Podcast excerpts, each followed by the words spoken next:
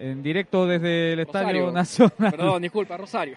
el Estadio Nacional Somos Rumbo Deportivo en la Colo Colo. También a través de la señal 2 del punto CL. Se viene Joaquín Montesinos para efectuar el tiro libre. El corner. La pelota le llega a Gonzalo Sosa arriba. Intenta despejar un jugador de San Felipe. La pelota queda picando por afuera del área. Recuperando Miguel Escalona. Tocando con el rayo. Fue en salida al centro. Pierna derecha. Cabezazo. Sosa. La pelota queda picando. Montesinos, Montesinos, Montesinos, Montesinos, Montesinos. ¡Gol!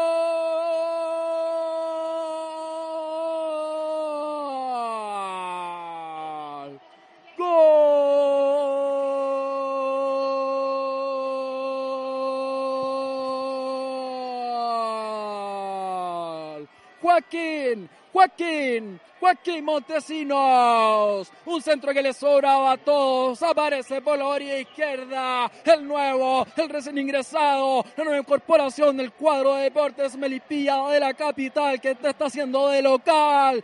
Pierna derecha para que complicara al portero Andrés Fernández, que con la mano la termina tirando hacia su propio arco.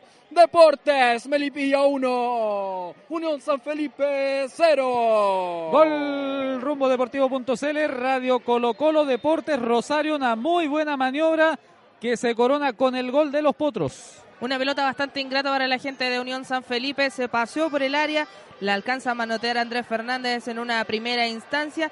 Y ya en la, en la última jugada, Joaquín Montesinos, el proveniente de San Luis de Quillota, termina mandándola al fondo de las redes y desatando la fiesta para la gente de Melipilla.